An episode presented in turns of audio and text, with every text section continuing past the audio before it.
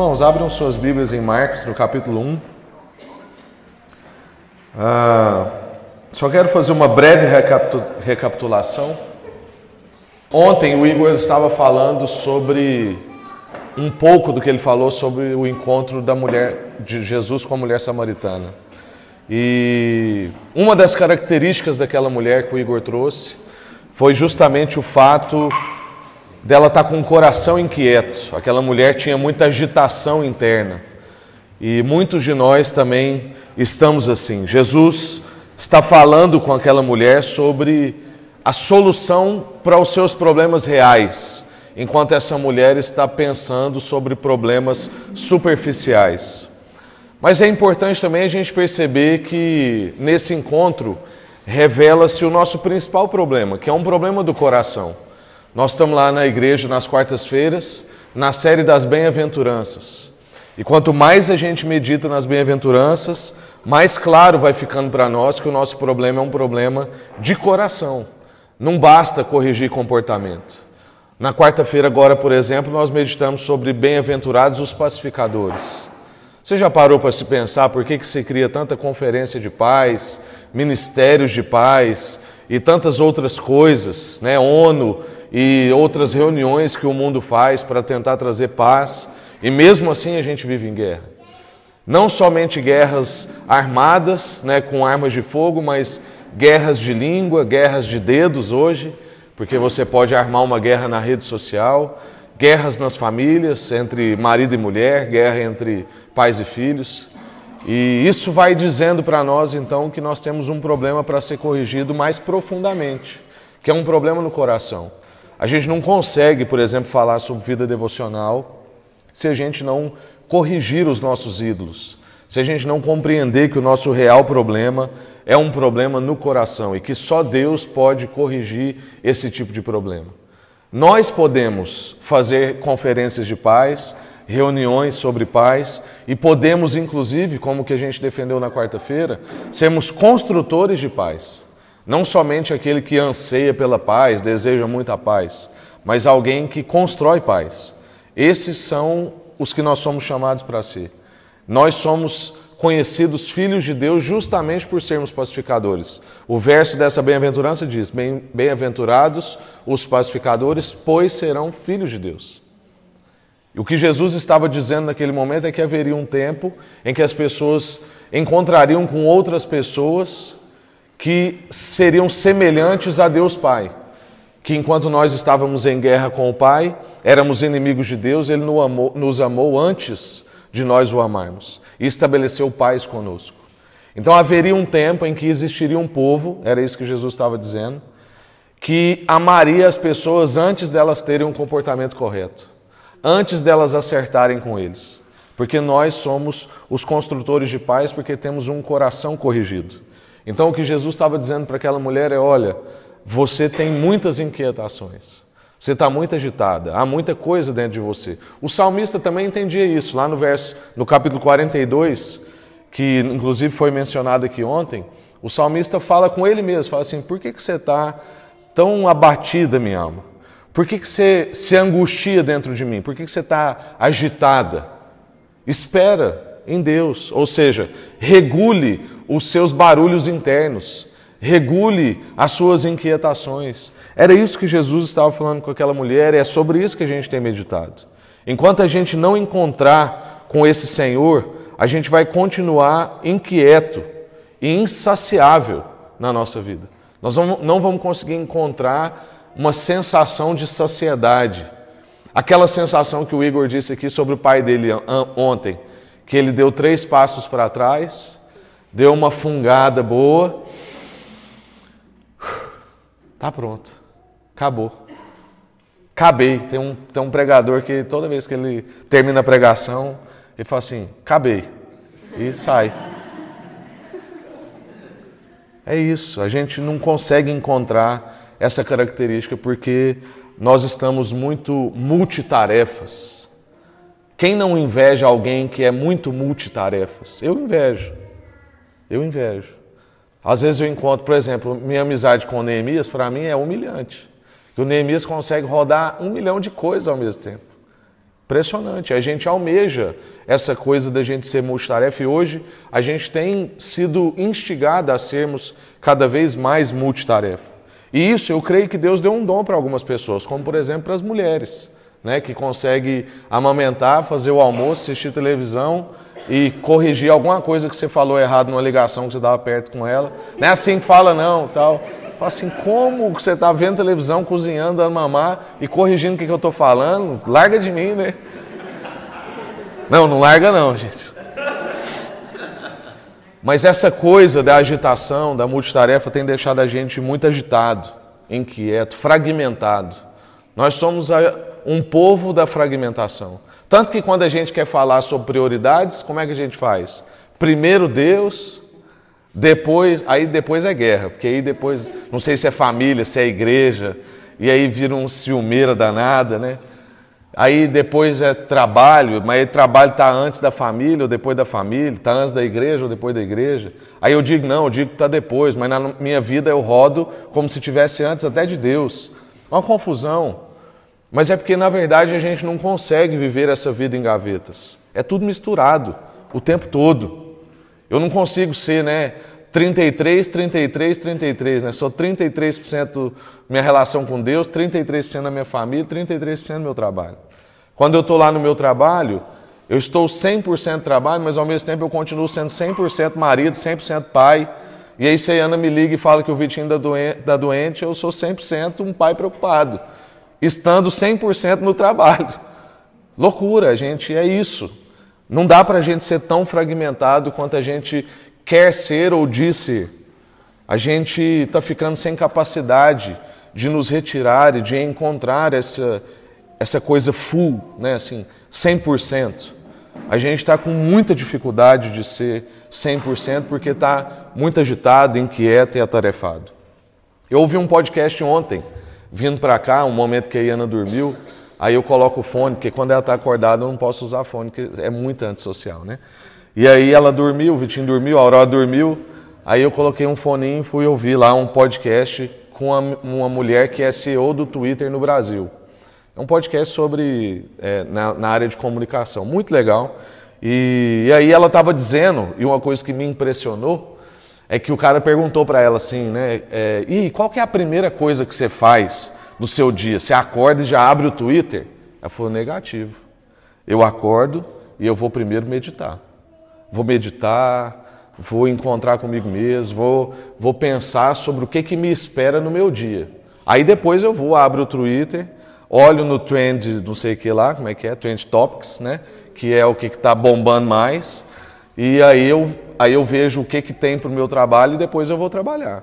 Eu falei, nossa, essa mulher, pela conversa, ela não é crente, pelo jeito que eu vi a conversa lá.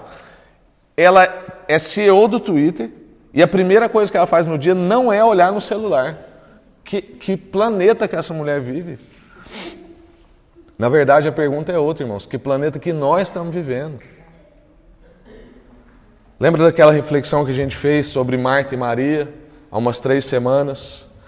Que uma coisa é necessária. Uma coisa, a melhor parte Maria escolheu, a realmente importante, a coisa, a única coisa necessária.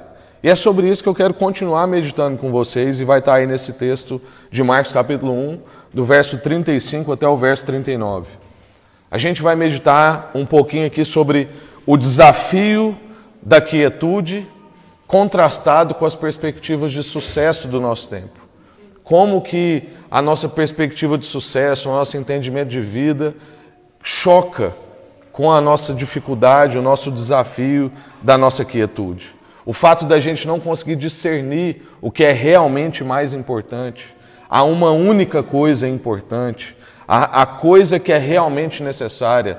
O problema da gente ter dificuldade de discernir qual é a melhor parte faz a gente ficar nesse desafio de conflito entre quietude e perspectivas de sucesso. Marcos, capítulo 1, verso 35 ao verso 39. De madrugada, ainda bem escuro, Jesus levantou-se, saiu e foi a um lugar deserto. E ali começou a orar. Então Simão e seus companheiros saíram para procurá-lo. E quando o encontraram, disseram-lhe: Todos te procuram. Jesus respondeu: Vamos a outros lugares, aos povoados vizinhos, para que também eu pregue ali, pois foi para isso que eu vim. Vamos ler de novo? De madrugada, ainda bem escuro, Jesus levantou-se, saiu e foi a um lugar deserto, e ali começou a orar. Então Simão e seus companheiros saíram para procurá-lo, e quando o encontraram, disseram-lhe: Todos te procuram. Jesus lhe respondeu: Vamos a outros lugares, aos povoados vizinhos, para que também eu pregue ali, pois foi para isso que eu vim. Amém. Vamos orar? Senhor, continua falando ao nosso coração. Queremos mesmo, ó Deus, compreender as coisas do alto, como a gente acabou de meditar. Queremos continuar, ó Deus, nessa meditação de encontrar um coração alinhado com o coração do Senhor. De ter mesmo, ó Deus, a nossa agitação acalmada e da gente encontrar no Senhor direção, revelação para frente, ó Deus. Nós queremos mesmo aprender com o próprio Senhor Jesus que está nos ensinando nesse texto. Então, fala com a gente agora, retira escamas dos nossos olhos e a gente que a gente esteja mesmo o coração aberto para o trabalho do Espírito Santo nessa manhã, em nome de Jesus. Amém. Amém. Vamos continuar, né? O que Deus já está falando desde algum tempo atrás. Eu, eu entendo que Deus está dando para a nossa igreja, irmãos, discernimento de tempo. Isso é uma dádiva que, que não se manipula, é, é um presente, é uma dádiva mesmo, assim. A gente compartilhou essa coisa de Marta e Maria lá na igreja, depois a gente compartilhou lá em Recife. E a ressonância foi assim muito foi impressionante. O quanto esse assunto está na boca do povo. O povo não está conseguindo mais lidar com tanta agitação, com tanta informação, com tanta fragmentação, com tanta exigência de ser multitarefa. Hoje em dia é constrangedor você chegar num lugar e falar que você não sabe de uma notícia. A pessoa está conversando de alguma coisa e fala: O que, que é isso? Não, é tal coisa, tal coisa. Você não sabe, não? Fala, não, não sei. E a pessoa fala assim, você não sabe, tipo, quase com um cacetete na mão, né? Como você não sabe disso? Poxa, irmão, não tem jeito. Eu estou sabendo que lá em casa as coisas estão tá difíceis, meu menino está desobediente, minha esposa está meio triste. Estou sabendo dessas coisas. O que mais que eu preciso saber? Trump, Bolsonaro, ideologias, problemas na educação, tudo bem, a gente vai atrás também, mas em tempo real não tem jeito. E isso está deixando as pessoas angustiadas cada vez mais cedo. Nós estamos tendo crise de ansiedade, burnouts. Né? Então, fico muito preocupado. E a gente tem conversado sobre isso lá no Mosaico, né? com as lideranças do Brasil. Se na geração anterior, como por exemplo o Nicodemos colocou publicamente, né? que chegou num burnout. Eu acabei de ler um livro também recentemente de um pastor, pastoreou uma mega igreja no Havaí, 12 mil membros, passou por um burnout. Se a gente está vendo essa geração, que é depois da minha, antes da minha, né, nesse sentido, né, mais velha que eu, vivendo burnouts com 60 e poucos anos, isso quer dizer que a minha geração vai começar a viver burnouts com 30, 35. E a gente já está vendo isso. Amigos fadigados, cansados, esgotados, né, depressivos, pastores suicidando. Aí eu estou falando, às vezes, da minha realidade, mas aí você conhece empresários seus, amigos seus, gente jovem que empreendeu conseguiu um tanto de coisa ainda na juventude e agora não sabe o que faz com isso, está angustiado, aflito, quer mais, mas também não sabe o que é esse mais. Quantas pessoas com 40, 45 anos de idade revendo as suas profissões, ah, eu acho que eu errei, acho que não é isso que eu tenho que fazer. Inquieto, porque parece que tem sempre alguém dizendo para eles que eles têm que ir mais, fazer mais. Mas Jesus aqui, nesse texto, revela para nós que Ele sabe e quer ensinar para nós qual é a coisa mais importante. Aquilo que depois ele viveu com Maria e ele virou para Marta e falou: Olha, Marta, sossega a sua alma, porque a sua irmã está escolhendo a melhor parte. Uma coisa só é necessária. Jesus vivia isso na prática. Jesus então vai orar, é o que o texto está dizendo. Jesus estabelece a sua coisa mais importante. A gente vai perceber aqui mais na frente que, na perspectiva dos discípulos, havia outra coisa mais importante. Mas na perspectiva de Jesus, ele sabia o que era mais importante. Jesus tinha tido um dia cheio, se você ler um pouquinho antes desse texto que a gente acabou de ler, você vai ver aí, por exemplo, no verso 34, ah, que de noite ainda ele curou muitos doentes, acometidos de diversas enfermidades e expulsou muitos demônios. Irmãos, isso aqui é pesado. Qualquer pessoa que já viveu em, em alguma situação de expulsar demônios, Qualquer pessoa aqui que já dedicou virtude na vida de alguém, talvez você não expulsou demônio e você não curou ninguém, assim, no sentido de fazer alguém andar, mas você ouviu um drama muito complexo. Você demandou tempo, aí você foi e derramou virtude, você orou com aquela pessoa, você investiu ali um período grande e você percebe que de você saiu virtude. Depois daquilo você está esgotado. Pensa Jesus, fez um monte de cura, não é de ver, foi de verdade, não é igual a gente faz, não, às vezes só ouvir as pessoas. Jesus foi lá, fez mão aparecer, fez paralítico andar, segue enxergar. Expulsou um tanto de demônio, tirou gente da opressão e da escravidão espiritual. Jesus entregou um monte de virtude, anunciou a boa notícia que ele veio para anunciar. Estava cansado, ele precisava se reestabelecer. Como é que Jesus se, reestabelece? dorme e ora. Jesus foi dormir, só que não dormiu tanto, e Jesus foi orar, só que não orou tão pouco. que é o nosso desafio. Né? Quando a gente dorme, a gente quer dormir tanto, e quando a gente ora, a gente quer orar tão pouco. Mas Jesus não, Jesus dorme, mas não dorme tanto, e quando ora, não ora tão pouco. Jesus levantou, saiu e foi, é o que o texto diz. E ficou orando num lugar. E não se tratava de uma oração breve ou superficial. Se tratava de uma oração profunda, uma oração com tempo. O texto diz que quando Simão Pedro chegou, Jesus ainda estava orando. Então, se a gente calcular, é uma oração de no mínimo uma hora. Porque o texto diz que Jesus saiu de madrugada, ainda estava escuro. Hoje eu acordei cinco e meia para sair. E aí ainda estava escuro começou a clarear seis e meia. Então, eu até meditei nesse texto e falei assim, então tem uma hora aqui de período, no mínimo, que Jesus estava orando. Considerando que Jesus deve ser muito melhor do que eu, ele não acordou cinco e meia, ele deve ter acordado mais cedo. Então, possivelmente, mais de uma hora dedicada em oração. Agora, é importante a gente entender também que o texto diz que ele vai para um lugar, ele vai para um lugar deserto. Ele levantou, saiu e foi, foi para um determinado lugar. Irmãos, a gente está insistindo na vida devocional e é importante a gente aprender aqui então com Jesus que a gente não consegue às vezes fazer isso de qualquer jeito. É claro que a gente ora sem cessar e você pode orar o tempo todo, mas você tem que aprender a ter o seu lugar, o seu retiro. Pode ser o escritório da sua casa, pode ser um lugar debaixo de uma árvore. Eu lembro quando eu morava lá com a minha mãe ainda no Santa Genoveva e eu era representante. Eu saía de casa mais cedo e tinha uma árvore lá perto de casa que era linda assim e dava uma sombra boa. Eu parava o carro lá embaixo e fazia minha devocional todo dia ali. E aí um dia um policial chegou e falou assim: Ó, oh, nós estamos vendo você aqui muitos dias, no mesmo horário, no mesmo lugar. E que a gente quer saber o que, que é isso. Isso chama disciplina, irmão. No mesmo horário, no mesmo lugar, mesma pessoa. Aí ele viu Bíblia aberta, caderno. Ele, ô, oh, do Senhor, irmão. E eu Aí ele falou assim: o senhor, o senhor é pastor? Eu falei assim: não, eu sou irmão, né? Sou irmão da igreja. Aí ele falou assim: o que você está fazendo aqui? Eu falei: é minha devocional, eu faço devocional aqui todo dia. Ele, ah, que interessante. Como é que é isso? Aí, falei, aí quase que eu falei: o senhor não está de serviço e tal? É, e aí nós conversamos um pouquinho sobre aquilo, mas é importante você ter o seu lugar. Porque até hoje eu tenho muitas memórias daquele lugar muitas memórias do que, que Deus fez ali naquele lugar, do que, que eu vivi com Deus ali, de quantas ansiedades e angústias foram derramadas diante de Deus naquele lugar. Eu não consegui encontrar paz na minha casa e encontrei uma árvore perto de casa.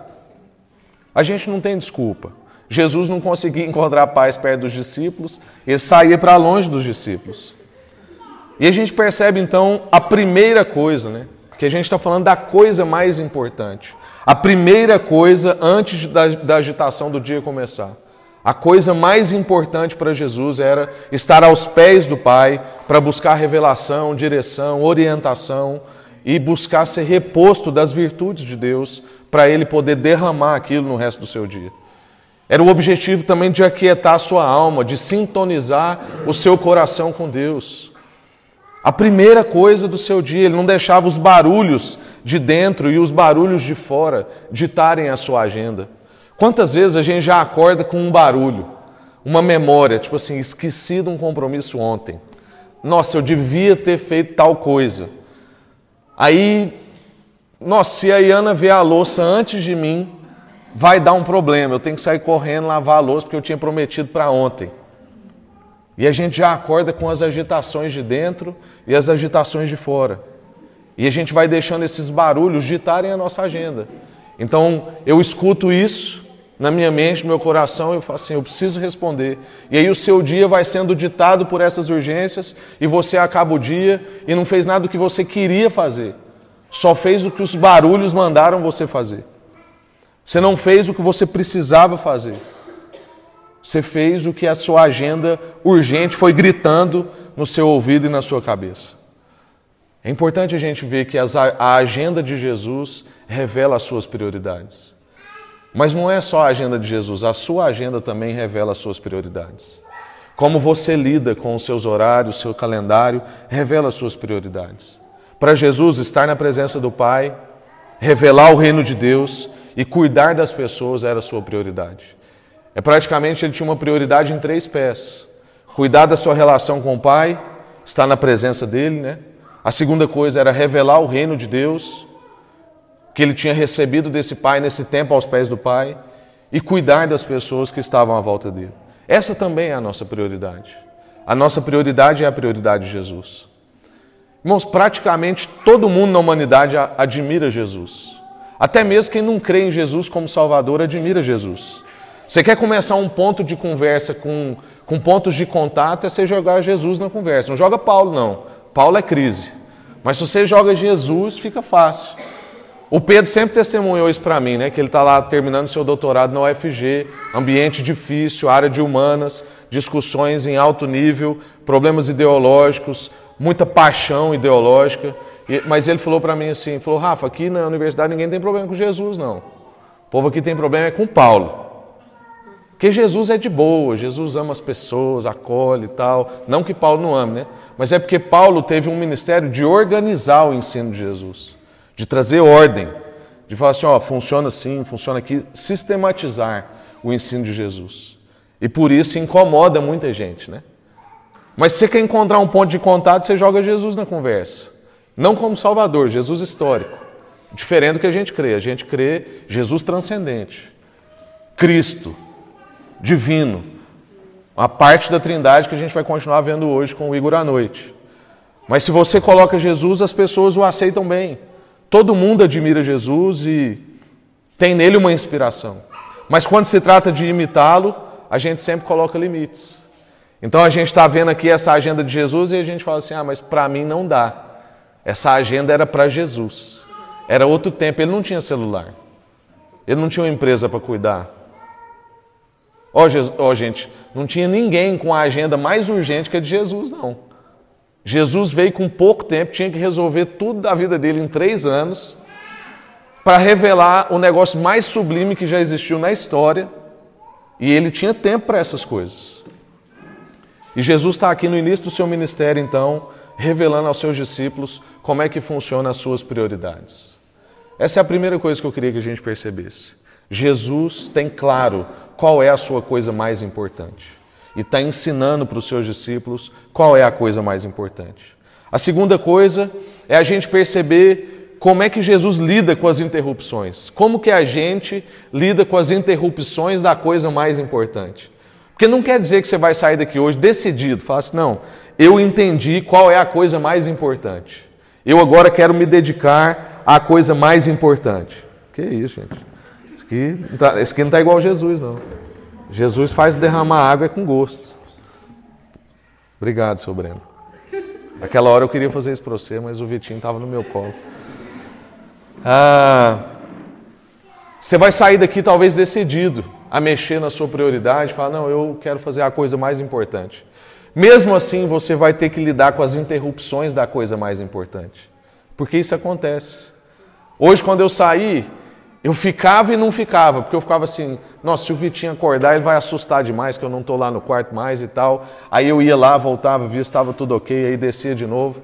E eu não queria ter que dar trabalho para ninguém lá do quarto para falar assim, não, acorda 5 e meia comigo só para você ficar de olho no meu filho. Não tem condição. A gente tem que ficar lidando com essas interrupções. O texto diz que, que Pedro então vai atrás de Jesus. E se a gente acha que interrupções só acontecem hoje, a gente está vendo que interrupções aconteciam naquela época também. A gente está percebendo que não existe problemas só nesse tempo nosso. Não existe só naquela na nossa história agitada, mas existe dentro de qualquer realidade pós-queda. Dentro de qualquer realidade pós-queda, em qualquer tempo da história, vão haver interrupções da coisa mais importante. Não existe um lugar sem interrupções. Não existe um lugar sem agitação, sem conflito, conflito de compreensão. Não existe um lugar sem confusão sobre vocação e sucesso, por exemplo. A compreensão das pessoas sobre a coisa mais importante é diferente. E a gente está vendo aqui um conflito de agendas. Pedro e os discípulos estão olhando e falando assim: tem uma urgência aqui. Tem um povo, está todo mundo atrás de Jesus. Jesus está no auge do seu ministério, ele não pode perder isso. É mais ou menos o que eu compartilhei com vocês que aconteceu com o Whindersson Nunes, né? O maior youtuber do mundo foi ter um burnout agora. Todo mundo olha para ele e fala assim: agora não, meu filho. Agora não, uma semana sem você acessar o Instagram, você vai perder 2 milhões de reais. E ele falou assim: Eu não aguento. Eu tenho saudade das relações verdadeiras. Eu só estou tendo relações virtuais. Estou doente. E ele parou. Agendas e agendas. Na perspectiva de todos os patrocinadores, ajudadores, talvez até dependentes do Whindersson Nunes, o que ele estava fazendo era loucura. O maior youtuber do mundo ganha dinheiro por postagem falar assim: vou ficar sem internet mais de mês. Que loucura. Mas nós estamos vendo alguém que talvez não tenha o privilégio da revelação que a gente tem, entendendo qual é a sua coisa mais importante. Que ainda não é o que nós estamos meditando aqui. Talvez a coisa mais importante para ele agora é a sua saúde. O que nós estamos falando aqui ainda é além disso. Sem o que nós estamos falando aqui, inclusive, não dá nem para ter saúde boa é mais sublime, é transcendente. Irmãos, está ficando difícil, cada vez mais difícil da gente ter esses momentos, porque a gente não tem também muito bem estabelecidas as nossas prioridades. E as interrupções não cessam. A gente estava lá em São Paulo agora há pouco tempo, eu compartilhei isso num culto, mas acho que tinha pouca gente lá nesse dia. A gente estava lá orando, mais de 20 líderes do Brasil inteiro, gente que fala com mais de 100 mil pessoas, gente que pastoreia igreja de 5 mil pessoas, gente que também pastoreia igreja de 60 pessoas. Estávamos lá todo mundo reunido. E aí eu falei assim, ó, vamos ter um tempo de oração. Então nós fizemos uma roda, estava lá orando, e a gente tomou todo o cuidado para falar assim, não, vamos pedir a pizza mais tarde para quando a pizza chegar não atrapalhar a gente e tal. A pizza foi mais rápido do que a gente previu, atrapalhou a nossa oração, o interfone tocou. Mas aí a gente continuou na oração, nós estava crente. A gente falou, não, vamos insistir nisso aqui. Aí os meninos desceram para pegar a pizza e nós estamos orando. Aí eles subiram, só que a gente estava em Nárnia, né? Nós estávamos em outro tempo, outro, outra dimensão de hora. Aí eles ficaram presos no elevador, a gente nem percebeu. Quando eles saíram do elevador, eles também estavam em Nárnia, eles já tinham entrado em outro mundo. Aí eles saíram dando aquela gargalhada de toda altura, falando alto, acabou com a nossa oração. Todo mundo assim, no meio da oração já abriu o olho, foi olhando todo mundo para a porta, e eles entraram meio assim, ô oh, desculpa gente tal. Aí botou a pizza na mesa, aquele cheiro tentador. E aí eu estava muito crente nesse dia e falei assim, irmãos, estou entendendo de Deus a gente continuar orando. Vamos continuar orando? Vamos, vamos continuar orando.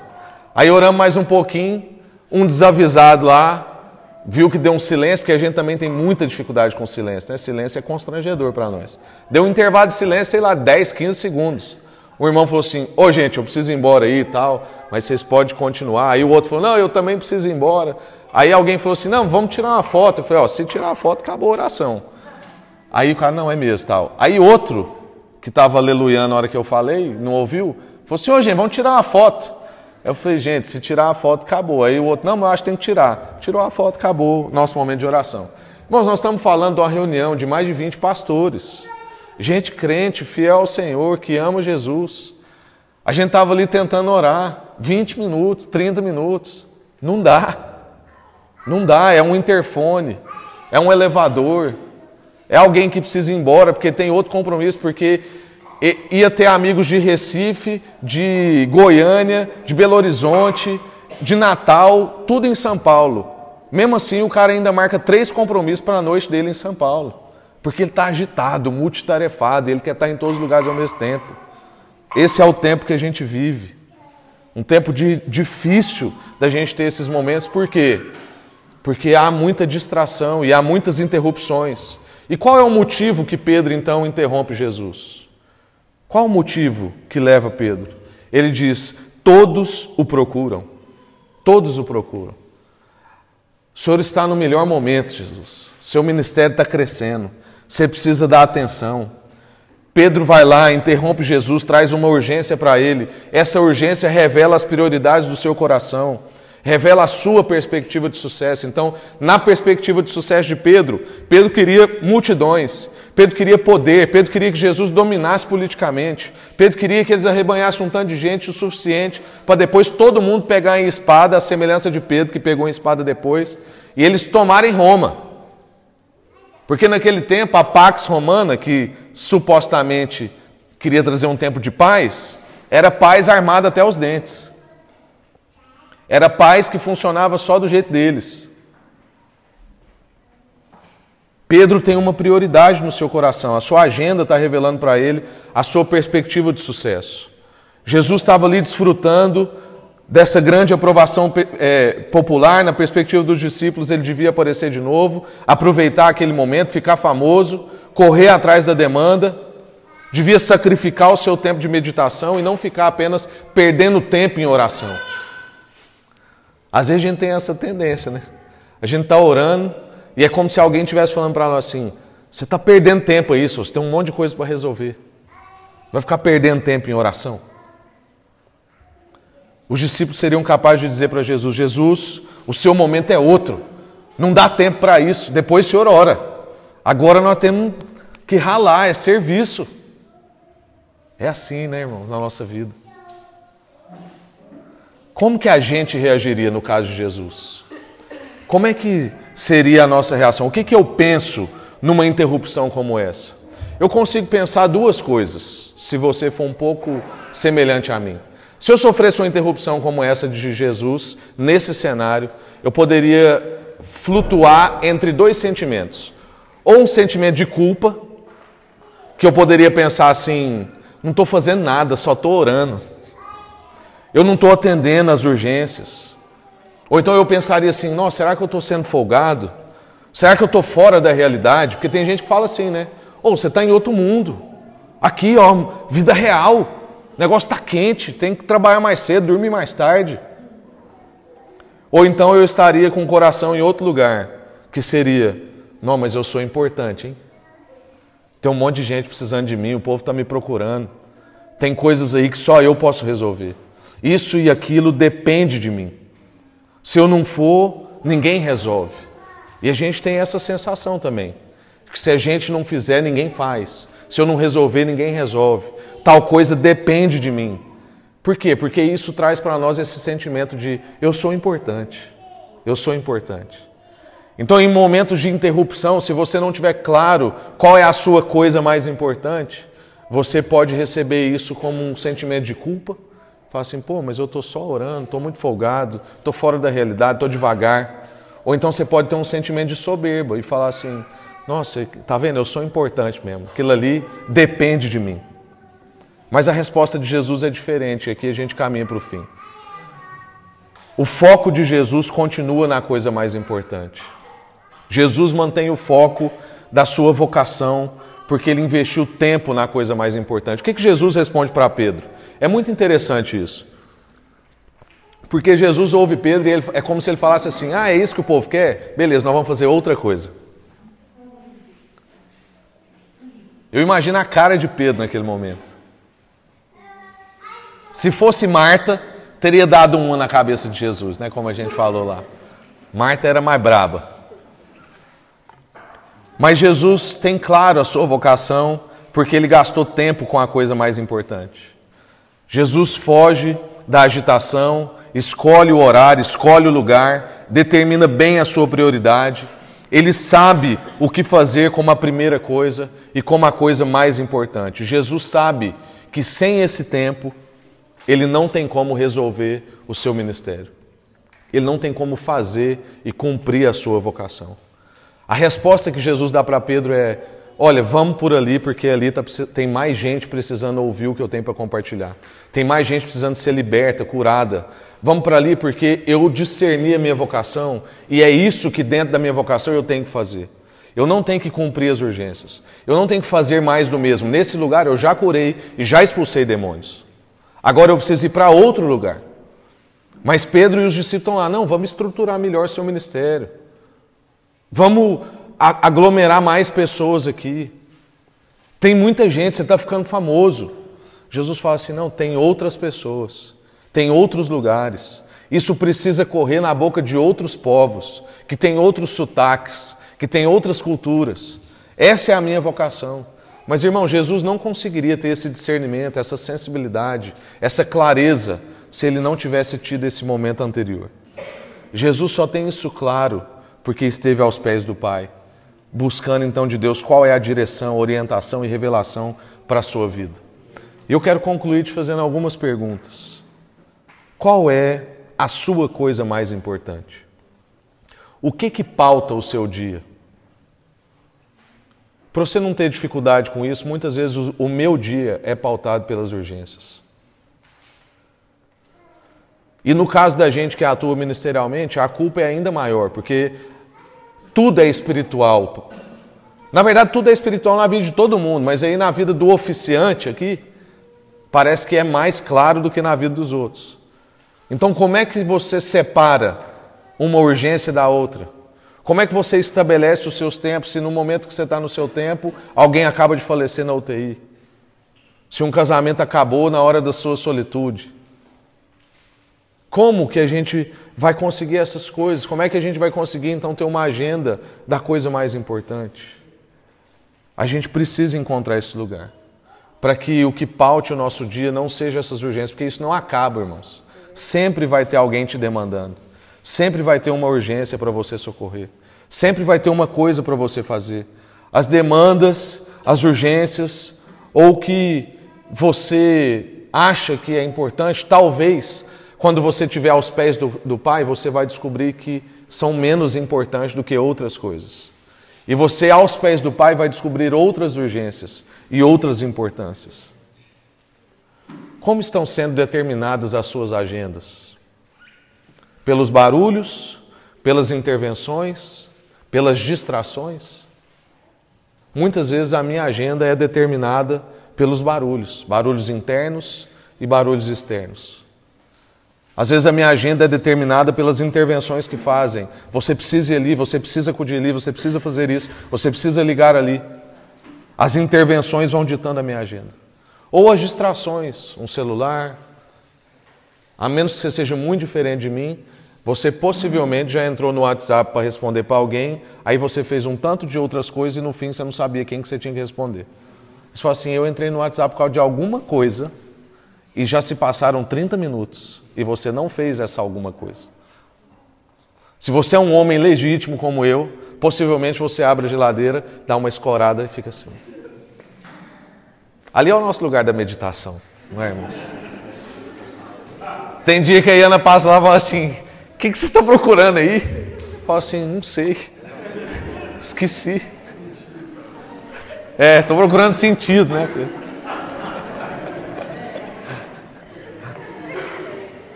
Danete mudou de nome, né, Pedro? Tá certo. Vamos orar, irmãos. Vamos orar.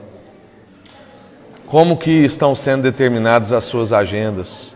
Qual é a sua coisa mais importante? Qual a última coisa que você faz no seu dia? Qual a primeira coisa que você faz no seu dia? Enquanto você ainda está com olhos fechados, eu queria te trazer um desafio. A gente sabe que um hábito mais uma rotina forma um coração e uma vida. Então, se você vai seguindo um hábito dentro da sua rotina, aquilo vai formando o seu coração e a sua vida. Se você então quer mexer nisso, você tem que mudar o hábito e mexer na sua rotina. Então, se a última coisa que você faz num dia é olhar no celular, e a primeira coisa que você faz no dia é olhar no celular, você não vai conseguir mudar isso a menos que você mexa no hábito e mexa na rotina. Então eu queria te dar um desafio para você orar agora. Que a última coisa que você faz no seu dia seja ler um trecho das Escrituras, pode ser um versículo, ou seja, meditar em alguma coisa em Deus, mas recuse-se a ter como a última coisa do seu dia olhar no celular. E outro desafio, irmãos, uma mulher descrente, CEO do Twitter, consegue acordar cedo e não olhar no celular. Não é possível que a gente não vai dar conta. Acorda, toma um banho, pensa um pouco no chuveiro, medita um pouquinho, faz seu café, aquieta sua alma, busca a revelação do seu dia e só depois abra a bomba do seu WhatsApp. Que aquilo é uma bomba relógio. Mas faz isso. Mexe nesse hábito. Muda esse hábito, mexe na sua rotina para que você consiga ter um coração diferente. Porque se você mudar o hábito e mexer na rotina, isso vai formar o seu coração. E aí você vai ter um coração que vai sendo formado diferente, uma vida sendo formada diferente. Aí você vai entendendo que você está dentro de uma nova lógica. O reino de Deus já chegou e você vive dentro dessa lógica, a lógica do reino de Deus. Deus, nós queremos tomar consciência disso. Que nós já vivemos dentro de uma nova lógica. Então a nossa vida não segue como de, as, a dos demais. Se os demais olham o celular como a última coisa do dia e fazem isso como a primeira coisa do seu dia, não é isso que nós fazemos. Se as pessoas, ó Deus, saem correndo para resolver as suas urgências, atender as inquietações do seu coração, corresponder à sua ganância, sanar a sua perspectiva de sucesso. Nós não fazemos assim.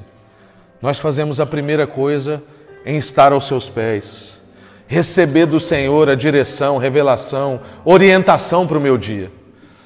Que a gente consiga, ó Deus, todo dia de manhã, perguntar ao Senhor quem são as pessoas que o Senhor quer que a gente abençoe hoje. Nos dê olhos para ver, coração para sentir, Deus.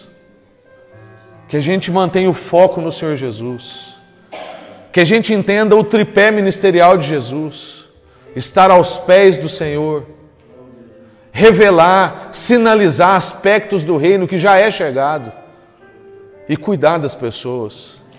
Que a gente possa, ó Deus, regular os nossos barulhos internos e que a gente possa transformar qual é a nossa uma coisa necessária, qual é a nossa uma coisa mais importante. Nós queremos mesmo, ó Deus, ser gente renovada no Senhor, porque esse tipo de gente que faz isso é gente alegre. A gente sabe que Jesus era uma pessoa bem-aventurada, alguém alegre, alguém risonho, alguém que compartilhava vida, virtude, que ia em festas. Jesus era conhecido como beberrão e comelão.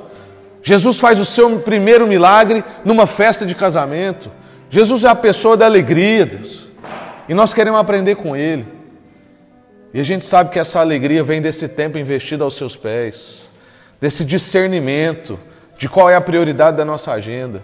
Então faz isso conosco, para que a gente seja um povo, ó Deus, que tenha alegria resgatada, um povo que tenha as suas prioridades reordenadas, um povo que manifesta revelação, orientação e tem um discernimento de tempo melhor do que todos os outros.